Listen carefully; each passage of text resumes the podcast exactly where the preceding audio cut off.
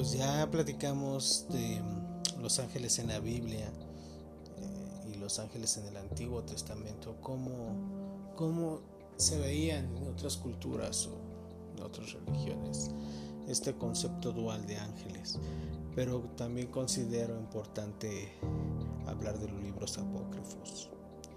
Se denominan libros apócrifos los de tema bíblico que los cristianos no incluyen en el canon de la Biblia. Entre ellos católicos y ortodoxos distinguen los que se denominan deuterocanónicos, incluidos en su canon bíblico, pero no en el canon hebreo, que fueron incorporados al canon católico por el concilio de Tentro celebrado en 1546. La mayoría de los protestantes reconocen otros libros y los pseudoepígrafos de los católicos consideran apócrifos. Los libros apócrifos del Antiguo Testamento fueron escritos entre el año 300 a.C.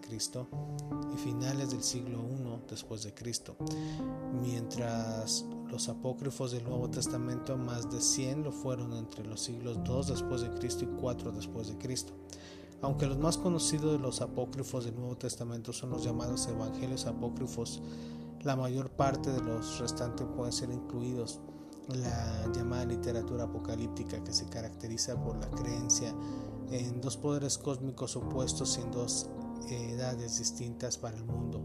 La era actual, que en dicha literatura se ve como perversa y gobernada por Satanás, y una edad perfecta, eterna y divina solo por los buenos dentro del libro, de los libros canónicos.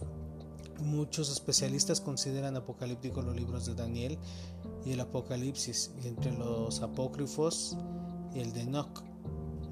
El segundo de Esdras, eh, también por ejemplo, eh, los autores de los libros apocalípticos apócrifos creen en un solo Dios creador, en todas las cosas que intervienen rodeados siempre de multitud de ángeles depositarios de su fuerza, los que presentan como encargados por Dios de una misión concreta, como del cuidado de una nación o un grupo o un individuo. Toda la literatura apócrifa es rica en información angélica. El testamento de Levi y el Apocalipsis de Baruch hablan de espíritus invisibles a quienes los libros de Enoch dotan de seis alas y varios ojos. Generalmente son descritos como jóvenes asexuados con un semblante que resplandece como el fuego y están revestidos de luz. En ellos el ejército celestial formado por los ángeles se haya dividido en dos jerarquías. Los ángeles superiores más cercanos a Dios que se escribe en el segundo libro de Jubileos, y los ángeles inferiores que desempeñan tareas de menor categoría. Por ejemplo, en el segundo libro de Enoch puede leerse cuatro miradas de ángeles provistas de seis alas, cada una conducen al sol y la luna. En ese mismo libro y en el segundo de Jubileos se nos dice que dichos ángeles no tienen la obligación de respetar el sábado para no paralizar la vida sobre la tierra y en hebreo se denomina a los ángeles espíritus ministradores que son enviados para actuar en favor de los herederos de la gloria. Cuatro nombres de ángeles se repiten en la literatura angélica, Miguel, Gabriel, Uriel y Rafael. Los dos primeros en los libros canónicos y Uriel y Rafael en el apócrifo primer libro de Enoch, que relata las acciones de estos cuatro ángeles.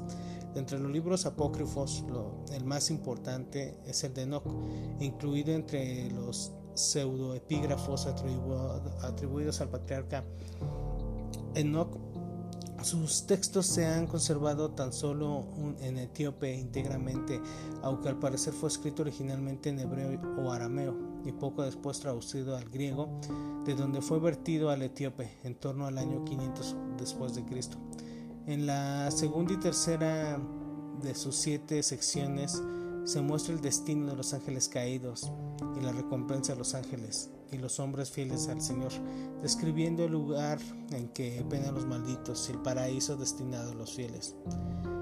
A continuación, en la cuarta sección, hace revelaciones acerca de criaturas celestiales y describe los enfrentamientos que se producirán entre ellas cuando se aproximen los días finales.